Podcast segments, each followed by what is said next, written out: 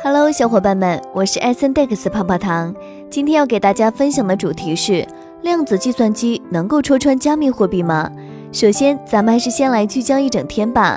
一，据央视财经二月九日消息，去年元宇宙概念的兴起带火了相关概念的周边行业，而最令人震撼的可能是其中的元宇宙炒房热。然而，近期二手交易网站已经屏蔽了元宇宙、红宇宙等关键词。玩家间的虚拟房产交易量大减，对应房价价格也大幅下跌。二，据今日消息，近日美联储理事鲍曼表示，美联储正与其他机构合作监管加密货币。他还称自己试图对美国央行数字货币保持开放态度。在关于央行数字货币的讨论中，他认为最重要的是保留中间银行模式。三，媒体消息。国际奥委会官方授权冰墩墩数字盲盒将于北京时间二月十二日凌晨一时发售。据悉，盲盒共计五百个，每个售价九十九美元。接下来的深度文章来自 Take s o h o 敬请聆听。在过去十年中，计算编程稳步发展，并进入量子领域，产生了令人费解的设备。这些设备有望实现不可思议的计算效率。例如，在二零二零年，中国科学家利用一台量子计算机来运行一个数学问题。这个问题需要一台典型的超级计算机二十五亿年才能解决，而使用量子机在两百秒内就解决了这个问题。量子计算改变我们与自然互动的方式，它可以通过快速筛选分子结构来急速跟踪药物发现。这是 IBM 与克利夫兰诊所合作探索的壮举。它可以将互联网安全推向几乎不可破解的程度，从而引起美国能源部的关注。甚至制造公司如汽车巨头宝马也进入了量子游戏，因为它可以完善材料科学并重写人工智能的框架。说到这里，作者想到了一个有趣的问题：最强之矛量子计算机能够戳穿最强之盾加密货币吗？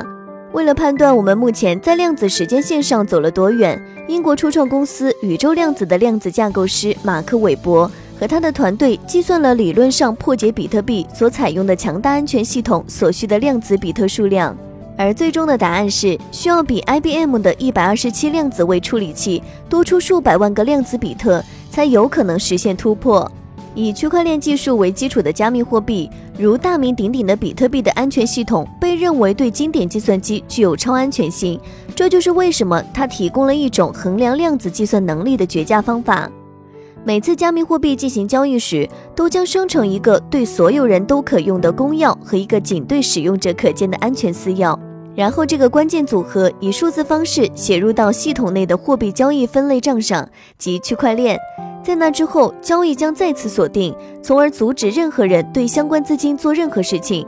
但有一个盲点：当有人用比特币进行交易时，他会向全世界宣布，但他在被集成到区块链之前，他并不完全安全。韦伯说。换句话说，在事物的公开声明和集成之间存在一个漏洞窗口。从技术上讲，在这个窗口内，资金可以操纵。之所以说从技术上来讲，是因为这需要非常复杂的算法，即使是最强大的超级计算机，也没有足够的计算能力来执行它们，除非使用的是量子计算机。如果你确实有一台量子计算机，它可以足够快的运行，理论上你可以把它定期应用于交易。例如，将它们重新转移到不同的地址。韦伯说，虽然窗口的一般范围从十分钟到一天不等，但韦伯说它的有限性使其成为一个绝佳的测试，因为它我们有一个理想的机会测算需要多少个量子位。在量子计算的领域，叠加决定了量子位即量子比特的状态经典位以零或一的形式存在。但是由量子粒子组成的量子位可以同时处于叠加状态零和一。最重要的是，他们在仍处于该状态时检索数据。你可以想象，量子位以深不可测的速度进行计算，同时测试几次迭代，并与其他量子比特纠缠在一起，以瞬间传输信息。谷歌和 IBM 量子计算机使用所谓的超导量子硬件，在网络上均匀分布量子位，相邻的量子位可以纠缠以传递信息。而韦伯的公司专注于捕获离子硬件。这允许量子位自由移动，并在网络上的任何地方进行协作。然而，无论哪种方式，更多的量子位等于指数级的计算能力。不过，这些量子位中有多少必须同步才能利用比特币的漏洞窗口呢？比特币交易有一个窗口，在此期间，他们容易受到量子计算机的攻击，但不是经典计算机，绝对不是人。这是因为量子系统充满了量子比特，他们以人脑几乎无法理解的速度发射并执行计算。利用外部研究，韦伯列出了需要多少量子位才能穿透这个窗口，发现了一些可靠的计算。但回想一下。如果量子计算机出现任何问题，叠加就会中断，所有宝贵的量子数据都可能永远丢失。为了防止这场灾难，量子程序员做了一些相当直观的事情。他们只是使用更多的量子比特，这被称为量子纠错。为了简化，他们在每次计算中都抛出一大批量子比特，以增加获得正确数据的机会。例如，如果十分之九的量子位提供了相同的解决方案，那么可以肯定地说这是正确的。拥有一个相当高质量的逻辑量子位并不容易，几乎就是从一千个物理量子位中挑选一个最优的。韦伯说，因此他将最初的估计乘以一千，得到最终的答案，即在一小时内入侵比特币需要大约三点一七亿个量子比特。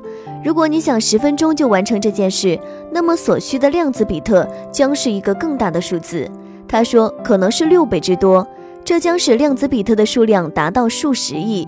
而目前人类的量子计算机还未达到它的零头。如果你想更慢地破解它，它总体上需要更少的量子比特。如果是在一天内完成破解的话，它大约需要一千三百万个量子比特。韦伯补充说，韦伯并不是唯一一个考虑量子计算如何绕过加密货币安全的人。例如，美国国家标准与技术研究院正在寻找量子证明加密算法，以确保加密货币的安全。而以太坊基金会也正在研究量子电阻的概念，但是要真正达到通过量子计算机入侵加密货币之前，我们还有很长的路要走。不过，正如经典计算机曾经走过的路那样，从十位的真空管到现在每秒计算五百多亿次，只走了半个世纪，且每年算力都呈现指数级增长。以上内容作为一家之言，仅供参考。好了，本期的节目就到这里了。如果您喜欢泡泡糖精选的内容，还请帮忙多多转发。那咱们下期再会，拜拜。